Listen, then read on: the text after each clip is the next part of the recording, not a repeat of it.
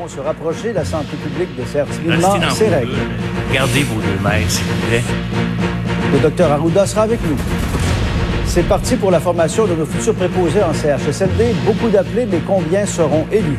Un beau geste, mais en même temps, euh, on a quand même euh, besoin de sous pour vivre. Fait que je trouvais ça super intéressant.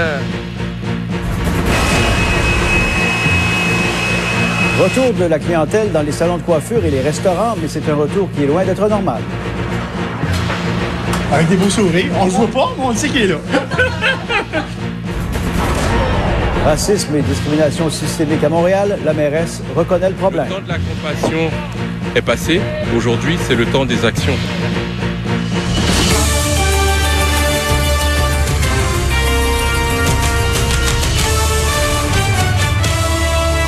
Midi Pierre, bon début de semaine. Bon midi, Pierre. Le déconfinement Oui. donc s'accélère avec la réouverture des centres commerciaux, des restaurants aussi, et surtout avec la permission de se rassembler à 10 personnes à l'intérieur de nos maisons.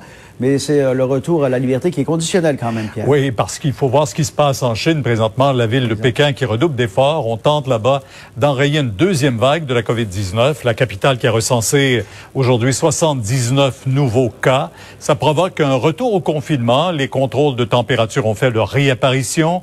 Les sites culturels et sportifs ont été même de nouveau fermés. Entre-temps, le Québec a enregistré 20 nouveaux décès, qui porte le total à 5 242. On déplore 102 nouveaux cas pour un total de 54 054. Maintenant, on peut dire que chez nous, puisqu'on y est, euh, une bonne nouvelle, Bénédicte, certaines règles de distanciation physique assouplies. À compter euh, de lundi, on va permettre des rassemblements publics intérieurs de 50% de 50, pardon, 50 personnes dans des endroits où les gens sont assis. Ouais, et la distanciation qui va pouvoir varier selon euh, certaines rencontres, Pierre. Mais ce qu'on a dit du côté du docteur Arruda et du docteur Mancé, on va le dire d'entrée de jeu pour démêler un peu. La règle générale, Pierre, ça reste le 2 mètres à respecter pratiquement en tout temps. Mais il y aura quand même certaines exceptions. Vous l'avez dit, à partir du 22 juin, rassemblement de 50 personnes maximum dans les lieux euh, publics et dans certains lieux publics, faut le dire, ça sera pas partout, mais on a donné comme exemple des salles de classe, on a donné comme exemple des salles de spectacle, euh, des euh, salles de cinéma par exemple. Il y aura dans certaines exceptions une dérogation, on pourra accepter euh, le 1,5 mètres pour ces endroits. Euh, c'est des endroits où il n'y a pas beaucoup de déplacement. Par exemple, si on est assis dans une salle de spectacle, dans une salle de cinéma, ça, ça pourrait être à 1,5 mètres, mais il faut pas qu'il y ait de circulation. Ce qu'on explique, c'est que quand on est assis, on, est un peu passif. Quand on écoute, par exemple, ben, il y a moins de possibilités de transférer le virus avec les gouttelettes. Et là, on peut avoir une plus grande distance. Pour ce qui est des jeunes aussi, on a donné les jeunes 16 ans et moins. Maintenant, ça va changer un peu les règles. Entre eux, pourront respecter la règle de 1 mètre. Par contre, avec les adultes, pour les protéger, on gardera le 2 mètres avec les adultes. On veut faire des espèces de petites bulles. Euh, donc, les jeunes peuvent être plus proches, mais euh, l'adulte reste un peu plus loin. J'ai posé la question, est-ce que ça devient pas un peu mêlant? Comment rendre ça clair pour les jeunes? Je vous laisse entendre la réponse des deux docteurs. Dans une classe, par exemple, on pourrait prendre 4-5 élèves qui, eux, vont faire une bulle, donc de telle sorte qu'ils vont pouvoir interagir comme ils interagissaient avant. Sauf qu'on va laisser quand même une distance avec les autres bulles. en milieu scolaire, quand on regarde en Europe, la façon que les gens sont organisés, ils gardent le 2 mètres aussi avec euh, avec les adultes. Donc, euh, ils protègent les adultes qui sont plus à risque. Euh, mais les enfants entre eux, en, créant ce phénomène de bulle-là, peuvent être plus proches. On garde une distance entre les bulles cependant, puis on essaie de pas faire de changement au niveau des classes, donc un groupe plus large, ou, ou même des bulles, les garder les plus stables possibles. Je dois dire, euh, Bénédicte, quand même, euh, qu'après trois mois, on sent que les gens ont envie de passer à autre chose. Oui, probablement que vous l'avez remarqué, Pierre, ou les gens à la maison.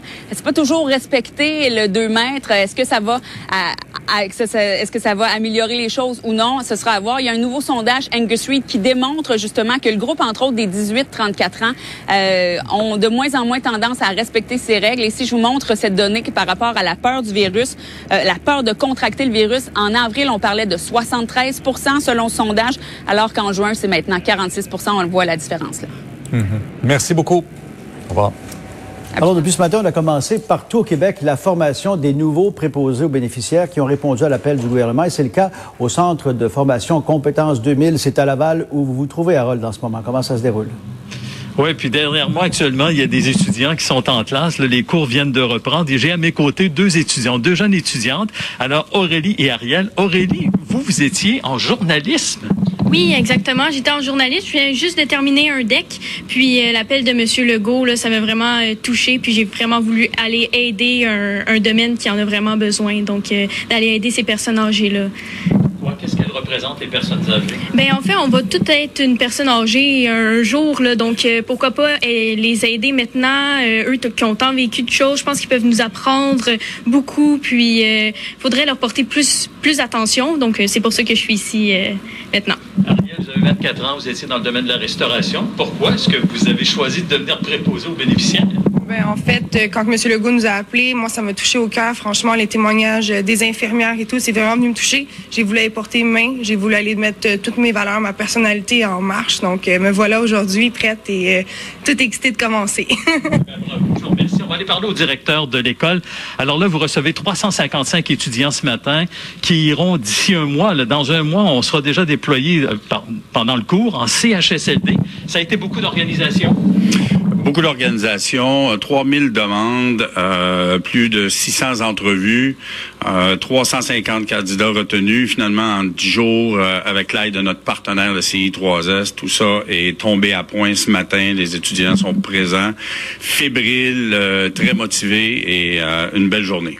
Ben, merci. Ma collègue Marianne Lapierre s'est rendue ce matin à l'école de formation Pierre Dupuis à Montréal. Habituellement, dans une année, là, on reçoit 8 étudiants, mais c'était 800 pour une journée. Ah Alors, imaginez-vous le déploiement. Et de ce côté-là également, on nous dit que les gens sont extrêmement motivés.